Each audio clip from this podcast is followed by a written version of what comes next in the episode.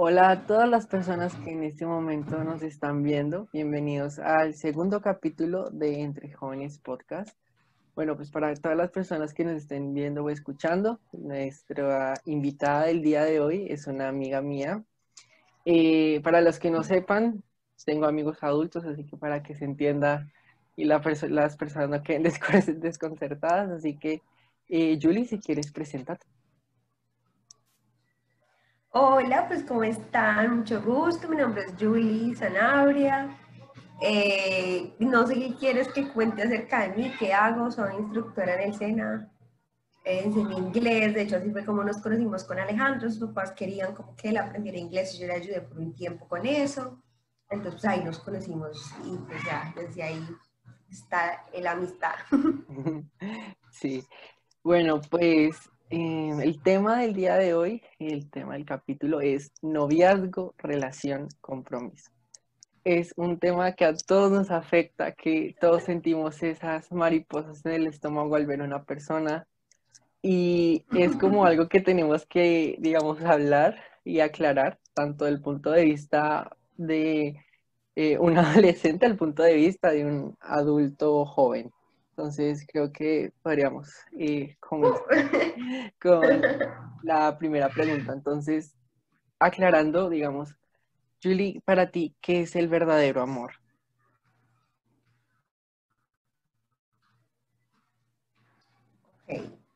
Bueno, esa pregunta es una pregunta con que uno se hace demasiado, y más si uno es mujer, uno todo el tiempo está como intentando hacer esa pregunta. Y yo en mi vida he pasado como por un montón de etapas para responder esta pregunta como, ¿sí? Tengo, pues yo tengo 30 años para los que no sabían, entonces pues a inicio como cuando yo tenía, no sé, digamos 17, 18 o algo así, o menos, no sé. Para mí el amor era una emoción, o sea, era como, no, el amor es esta emoción que yo siento cuando yo estoy con alguien, lo abrazo, cuando yo me tratan muy bien, entonces súper, es una emoción y qué, qué chévere que sea una emoción, ¿no? Eh, eh, luego, pasó ya, comencé a crecer más y todo ese tipo de cosas, dije, no, el amor tiene que ser una decisión.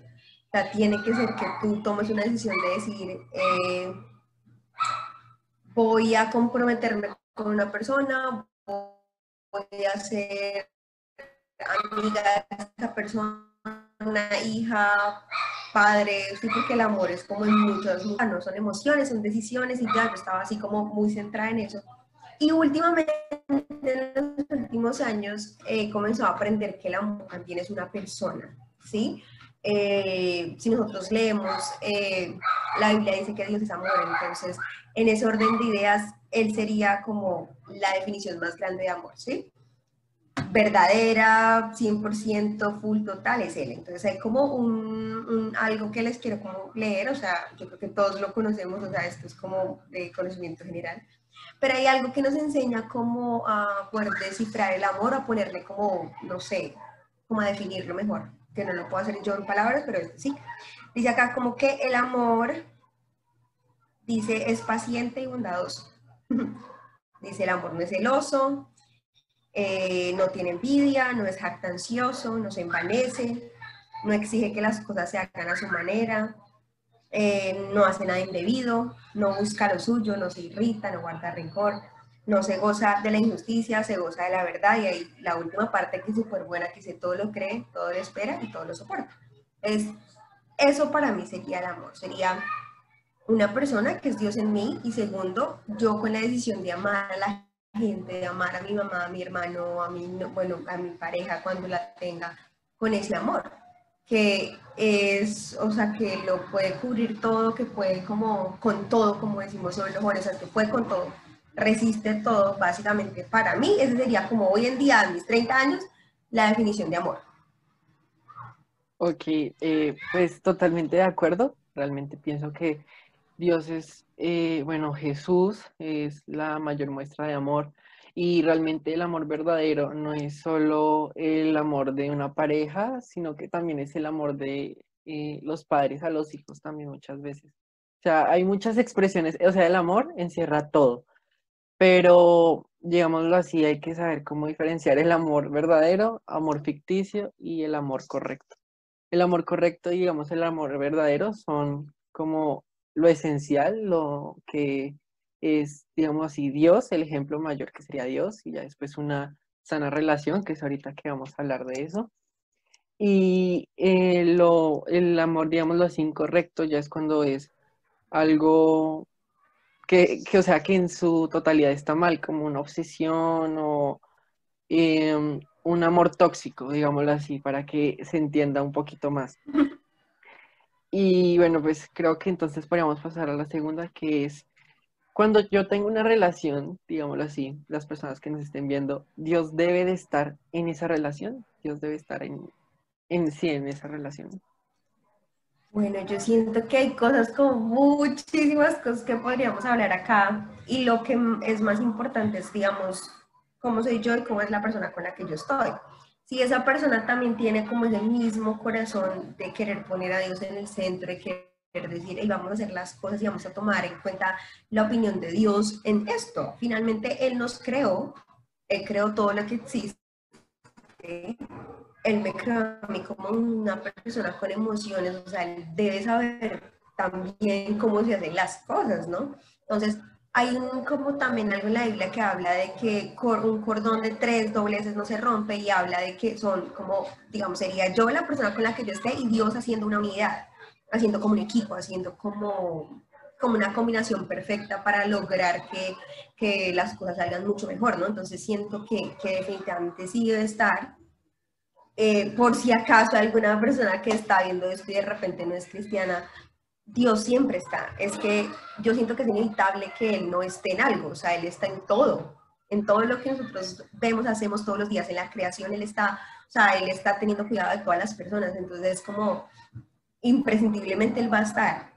Algo chévere es como cuando uno lo invita a que él también sea parte de esto, o sea, es como que yo, por siendo una persona que pienso, la persona con la que estoy, mi novio, la persona en mi relación, los dos queremos que tú estés acá, que tú estés el centro, que tú nos guíes, que tú nos ayudes a ser mejores personas para que podamos como convivir mejor o tener una relación mejor. Entonces es como, como eso. Sí, pues a mí me gusta mucho, pues estoy muy de acuerdo con lo que dices, y a mí me gusta mucho la representación de un ancla. Eh, un ancla, digamos, eh, las dos puntas, que son eh, la de la izquierda y la derecha, son las personas, y el centro, que es como el circulito, no sé, el tipo de ancla, es Dios. Y es algo realmente muy bonito, es, una, es algo en el que uno se puede, digamos, em, basar porque es, digamos, una representación muy bonita del amor y de cómo Dios debe estar en esa relación. Porque realmente las relaciones que no tienen a Dios no son muy buenas, fallan o sencillamente no prosperan. Entonces es algo eh, muy bonito el que charlar y, digamos, entender las, eh, el cómo Dios debe estar en esa relación. Y bueno, pues creo que podríamos pasar a la otra, que es muy importante, que es creo que muy importante, muy importante, que es cuándo llegará esa persona. Yo creo que esa es la pregunta como del millón de pesos, o sea, como que todo el mundo se hace literal esa pregunta de cuándo va a llegar esa persona. Siempre, o sea, uno siempre está como que en esa duda de cuándo va a llegar, cuándo vendrá, y creo que antes pensábamos, o yo pensaba siendo mucho más joven, que Dios había creado una sola persona para mí. Que yo tenía que encontrarla, que tenía que ser muy cuidadoso con la gente con la que yo, porque yo decía, es una y si no la encuentro, ¿yo qué voy a hacer?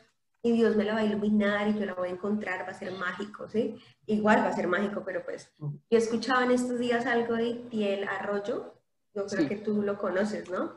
y él decía algo, él es súper chévere, y él decía algo muy bonito, decía como vamos a desmentir algo, o sea, porque creo que una chica le hizo una pregunta y él hizo un video acerca del tema, es como, no, Dios no creó a una sola persona para ti, o sea, no existe como la otra mitad de alguien, como que te crea esta persona y solo la vas a encontrar, y si vive en Japón y yo nunca voy a Japón, ¿cómo la encuentro? ¿sí? No existe eso existe como Dios dándome sabiduría a mí para que yo, como joven, pueda elegir bien, para que yo conociendo a una persona, siendo amiga de esa persona, pueda decir, esta persona me parece que tiene muchas virtudes y yo a mí me gustaría como poder vivir, tener una vida con esta persona, o sea, la quiero elegir y mutuamente se eligen y como que sucede, ¿no? Entonces yo comencé a pensar así, yo soy la que elijo, yo, Dios me da sabiduría a mí para elegir. Lo que sí estoy haciendo yo es como lo que yo haciendo por mucho tiempo es trabajando en yo ser feliz, ser completa con Dios, o sea, no sentir como que yo necesito esperar a una persona para que me haga feliz y me complete y me dé todo lo, como la seguridad que yo busco, no, sino como intentar ser yo feliz y ser completa, para que cuando llegue, nos encontremos, diga, uy, ya nos vamos a unir, o sea, vamos a tener una relación y va a ser chévere. Aparte que Dios va a estar ahí, como que todo va a ser bien. Entonces, disfrutar el tiempo de espera. Si uno constantemente está pensando cuándo llega, cuándo llega, cuándo llega, uno se frustra me pasó por muchísimo tiempo. Cuando yo digo, ok, va a llegar cuando yo también esté lista, cuando yo decida que quiero ya estar con una persona en una relación, ahí es cuando va a pasar. Y ya. Sí, pues realmente es algo muy importante ese saber esperar, porque digamos así en la Biblia se especifica que la paciencia es algo, la paciencia es un fruto del espíritu. Y eso es algo muy importante en todos, seas joven, seas eh, adulto, seas un viejito, la paciencia es lo importante. Dice que el que espera con paciencia alcanza la promesa, ¿no? Sí, claro. Y la, digamos, la persona va a llegar en cualquier momento. Puede ser la persona que conoces toda tu vida, va a ser una persona que vas a conocer en la universidad, en la iglesia, o sea, en cualquier momento la vas a conocer. Y mientras que llega ese momento, digámoslo así, cuando dicen disfruta tu juventud, disfruta que eres joven, disfruta el tiempo de espera. Ajá, exactamente. Sí, en cualquier momento que sea, en cualquier momento, en cualquier edad, disfrútalo. Digamos, como jóvenes, no nos frustremos porque mi fulanito tiene novia, yo no tengo novio. O fulanito parece que ya encontró esa persona y yo no. O sea, cada persona tiene un proceso diferente y cada persona sabe cómo disfrutar ese proceso. Nosotros enfoquémonos en nuestro proceso y en nosotros, porque nosotros, digámoslo así, suena un poco egoísta, pero el decir que nosotros somos los importantes es realmente algo que debemos aplicar, porque si nos ponemos a pensar en la otra persona todo el tiempo, en esa persona que va a llegar, nos vamos tanto a frustrar como a amargar y no vamos a poner no vamos a poder tener ni tanto amistades ni como sanas relaciones, porque nos vamos a estar todo el tiempo, digamos así, poniendo alerta de cuándo va a llegar, quién es. Entonces es algo... todo el tiempo. Sí, muy, muy complicado y que hay que saber manejar de, la, de una sana manera. Claro. Y entonces, pues, algo que es importante y que es un tema, un tema controversial hoy en día es ¿Debo ser virgen o debo guardarme para esa persona? Uy, yo, yo la verdad, esta, esta pregunta me hace pensar mucho. Mm, yo pienso que, bueno, la Biblia es específica y habla acerca de no fornicar y bueno, de otro tipo de cosas que uno debe ser muy, muy consciente de esto. Pero siento también que, o sea, como para hablar de, yo te, te hablo y te respondo las preguntas como en las experiencias que yo tenía en mi vida con Dios y con cosas así. También había una etapa, una etapa en la que yo, digamos que yo me quería guardar, pero era más porque yo tenía temor a que Dios me iba a castigar como que si yo de pronto tomaba una mala decisión en esa área. O sea, yo como que me forzaba a mí misma, literalmente, me voy a guardar, me voy a guardar porque Dios me va a castigar, porque si yo la embarro, si yo peco, si yo hago, en el infierno. Y yo viví muchos años como así. Cuando yo entendí que yo era la que tomaba esa decisión, o sea, que Dios me había dado también esa sabiduría a mí para tomar esa decisión y que yo quería honrarlo a Él, yo comencé a tomar la decisión de guardarme, que es una decisión que he mantenido hasta mis 30 años de vida, o sea, esa decisión la he mantenido, porque yo quiero honrar a Dios y porque yo quiero honrar a la persona con la que yo esté, pero ahora viene de mí, o sea, no viene por, por el temor que yo tengo de que algo malo va a pasar, o sea, yo lo hago porque yo, Julie, ha tomado la decisión de honrar a Dios y honrar a la persona con la que voy a estar con eso, ¿verdad? Eh, para todos los que de pronto nos estén viendo que de repente se encuentren en una posición en la que ya ese momento especial pasó, ya, digamos, sucedió, entender que Dios a nadie juzga, que Dios no está odiándote, que Dios no está ahí como, ay, no, ya la embarró, ya no va a hacer nada bueno, toda su vida va a estar baila o mal, porque usted ya la embarró. No, Dios nos ama igual, a Dios le gustaría que uno entendiera que, que hay una conexión cuando sucede con alguien que uno no puede entender. De hecho, yo no te lo puedo explicar porque no, no, no lo he vivido, pero si tú hablas, no sé, con otros amigos o con tus papás o personas que ya se casaron y amigas mías que ya se casaron me decían como, no sé cómo, o sea, la conexión que tú sientes con alguien, por eso la Biblia dice, usted va a dejar a su mamá, a su papá, se va a unir a una persona y va a ser uno solo, o sea, es una conexión de tu alma, de tu pensamiento, como que comienzan a pensar igual, no sé si tú notas que tus papás a veces como que no necesitan hablarse y se entienden muy bien, como que ya le mira la cara y la conoce y sabe.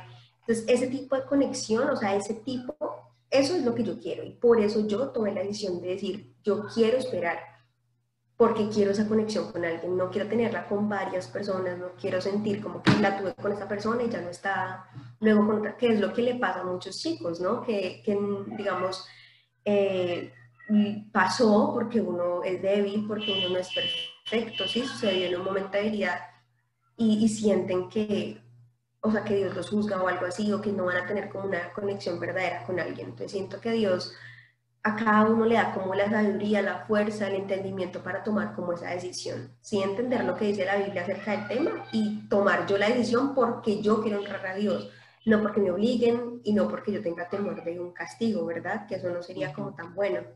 Sí, pues realmente en la Biblia dice que nosotros somos el, el templo del Espíritu Santo. Nuestro cuerpo es el templo del Espíritu Santo. Entonces, al cuidar nuestro cuerpo, no solo digamos de enfermedades, de, eh, no sé, de, digamos, vernos bien, también, la, digámoslo así, mantenernos puros, digámoslo así, eh, para hacer algo más sencillo, mantenernos puros es la mejor manera de demostrar amor en el matrimonio muy rápido, que pena contigo, es como también Dios todo lo hace nuevo. O sea, yo, yo tengo muchas amigas y amigos que, bueno, que no crecieron como en un lugar cristiano, de pronto no tuvieron la oportunidad, por ejemplo, que tienes tú o que tuve yo, que tuvieron muchos que nos están viendo que, que crecieron en un lugar en donde sus papás como creen en Dios, han vivido una vida como de intentar armonía con Él, como de que el hogar sea bonito, como mil cosas Personas que no, que no sabían que eso estaba mal, que no sabía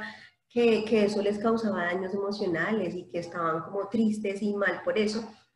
Y cuando llegaron a Dios, o sea, Dios hace todo nuevo. Yo tengo amigas y amigos que literal han dicho, hey, yo ya, ya pasó ese momento, o sea, ya pasó ese momento, pero yo quiero de ahora en adelante como enfocarme en, en, en, en, guardar mi cuerpo para esa persona, porque la próxima conexión que yo quiera con alguien quiero que sea real y que sea para siempre. Entonces es también entender eso, que yo soy una total creyente de que Dios todo lo hace nuevo y que hay personas de verdad que, que, que como que vuelven, digamos, como que no sé cómo explicártelo, pero como que recuperan eso que perdieron, porque el Padre lo hace nuevo, entonces me parece muy, muy lindo. Tengo amigas hermosas que, que creen y que yo me estoy guardando para, para mi esposo, y porque también, y ya lo último, en la Biblia, cuando Dios unió a Adán y Eva, o sea, como que, que fueran uno, o sea, que estuvieran sexualmente, íntimamente, era el matrimonio en esa época, o sea, no era como que alguien les iba a orar y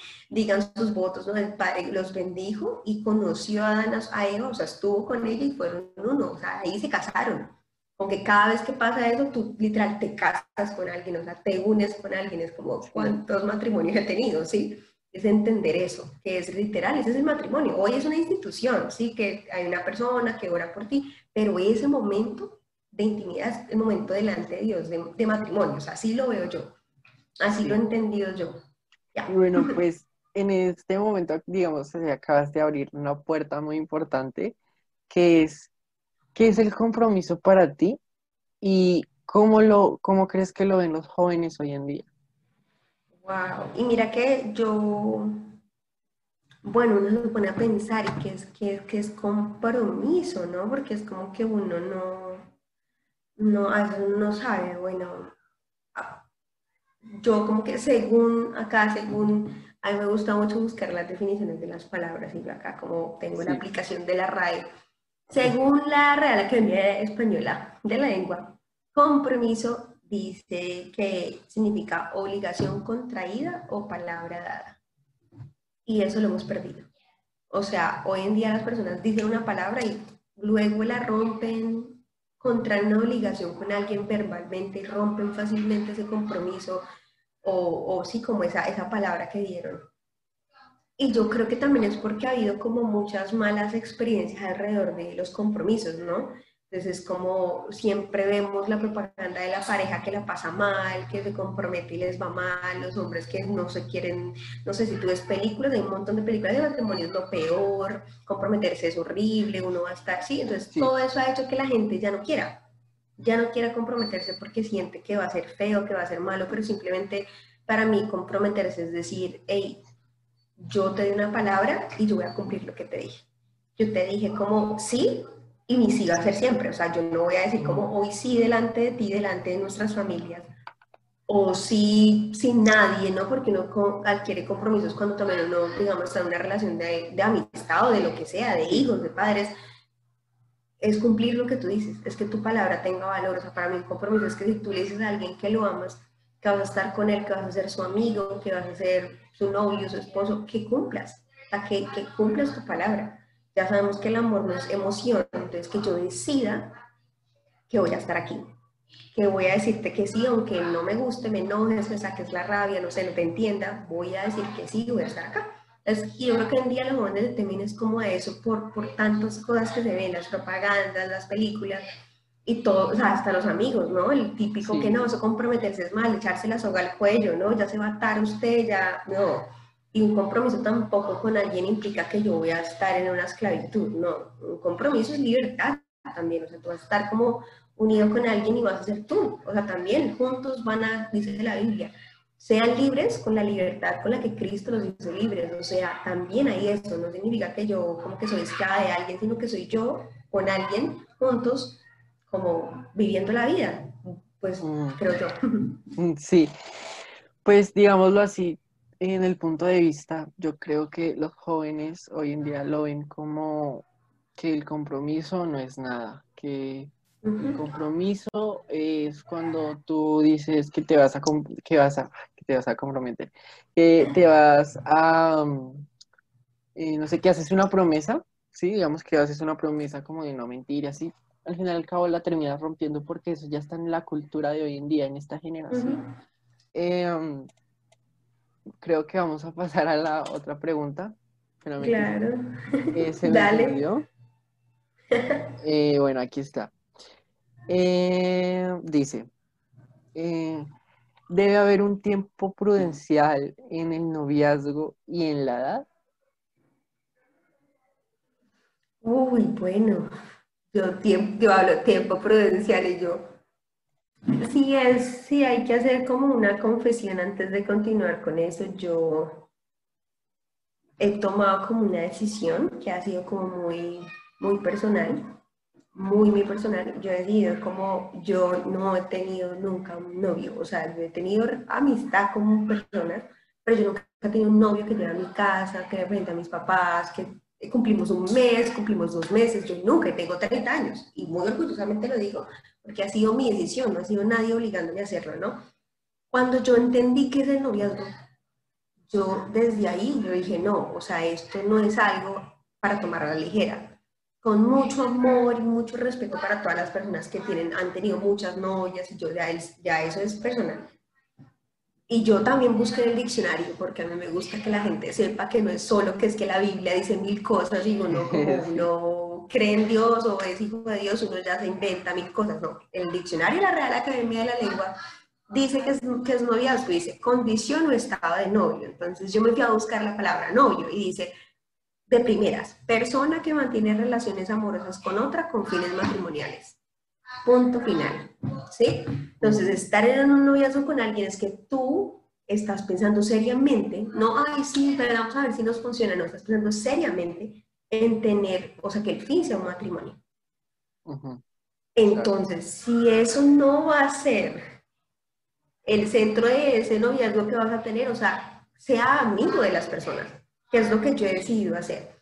Yo eh, salgo con, amigos, nos comemos algo, todo, comemos helado, vemos películas, o sea, como una amistad tranquila con la gente, una amistad sana. En la amistad es el mejor lugar para conocer a una persona porque cuando hoy en día cuando la gente se novia con alguien, uno siempre, ay, se viste súper bien, se arregla, uno nunca va al noviazgo a decir, es que yo nunca atiendo mi cama, es que no, a mi cocinar, odio cocinar, yo nunca ayudo a hacer nada en mi casa, yo quiero ser, por ejemplo, no sé, no es por mala, pero yo no quiero trabajar, yo quiero ganarme la lotería y no tener que hacer nada en la vida, uno siempre se mejora cuando uno tiene una relación. O sea, hoy en día la gente se mejora para el noviazgo y lo tenemos que decir como muy abiertamente. Uno sí se mejora. Uno elige la mejor foto de perfil, uno manda la foto donde está con el filtro, lo más lindo, o sea, uno no, está en esa etapa como que no es, o sea, en cambio en la amistad, por ejemplo, uno realmente conoce muy bien a la gente, porque no está esa cosa emoción, emocional en el medio, como que no está eso de que hay, como que me gustas, quiero estar contigo, entonces como que me mejoro, sino que soy tu amigo, somos amigos, el fin de esto es ser amigos. Y uno conoce muy bien a la gente ahí. Uh, yo he conocido a las personas también en la amistad que yo digo, gracias a Dios, nunca me ocurrió por la mente ser novia de esta persona. Gracias a Dios, no por mala, Señor Jesús me libraste, ¿sí? Porque si así va a tratarme a mí como trata a su mamá, o así va a ser en su parto, o así va a ser con su... No, o sea, chévere, lo amo, lo respeto, lo honro como hijo de Dios, pero no, no quiero estar con alguien así personalmente. Entonces, por eso yo literal, no, el día que yo llegue a mi, a mi casa un novio es porque yo ya pienso que me voy a casar con esa persona. O sea, yo le voy a decir a mi mamá como, hey, esta es la persona, se las presento, súper amable, súper chévere, pero porque yo y él ambos estamos pensando en eso. Y yo he tenido muchas oportunidades, digamos, como para ser novia de una persona pero como que he tenido que tomar la decisión de decir, hey, prefiero que seamos como amigos, o sea, seamos amigos, porque yo no creo que yo me voy a casar contigo, o sea, y para mí eso es una cosa seria. Entonces, básicamente eso, o sea, cuando, creo que, creo que yo, ahora me perdí tu pregunta, pero yo la recupero, creo que era como, ¿cuál es el tiempo prudencial, no? Sí. Cuando yo ya sienta literalmente que yo estoy listo para casarme, entonces tienes te voy a, decir algo con mucho amor. Tienes 14 años. No, tengo ¿Estás listo para casarte? No, no, no, yo sé que tú tienes 13, pero me refiero a un ejemplo. Tienes 14 años. O a ti, ¿tú estás listo para casarte con alguien ya? No. O sea, ya. En este momento, nunca. O sea, no. Una persona, otra, una persona de 16 años, ¿está listo para casarse con alguien? No. Y... No es por mala, no es por mala, o sea, pero uno no está listo a esa edad. Sí, sabes que digamos, ni siquiera cuando la persona, según el gobierno, ya es adulta, tampoco va a estar preparada, porque, eh, digamos, tiene que ver con madurez. Yo tengo personas en mi vida que dicen que la edad no importa para ser maduro, y eso es cierto hasta cierto punto, porque tú puedes ser maduro en varios aspectos, pero la madurez tiene que ver con experiencia. Entonces, digamos, cuando vas creciendo, cuando, eh, digamos, ya empiezas a factar, a, factar, cuando ya empiezas a pagar la factura de la luz, empiezas a, pagar la factura del agua, tu internet, empiezas a pagar tus propias cosas, es cuando estás madurando, estás cogiendo experiencia como persona y cuando también las relaciones cambian, porque por el tiempo las relaciones cambian. Y digamos, ese tiempo es que, digámoslo así, para mí hay dos tipos de tiempos.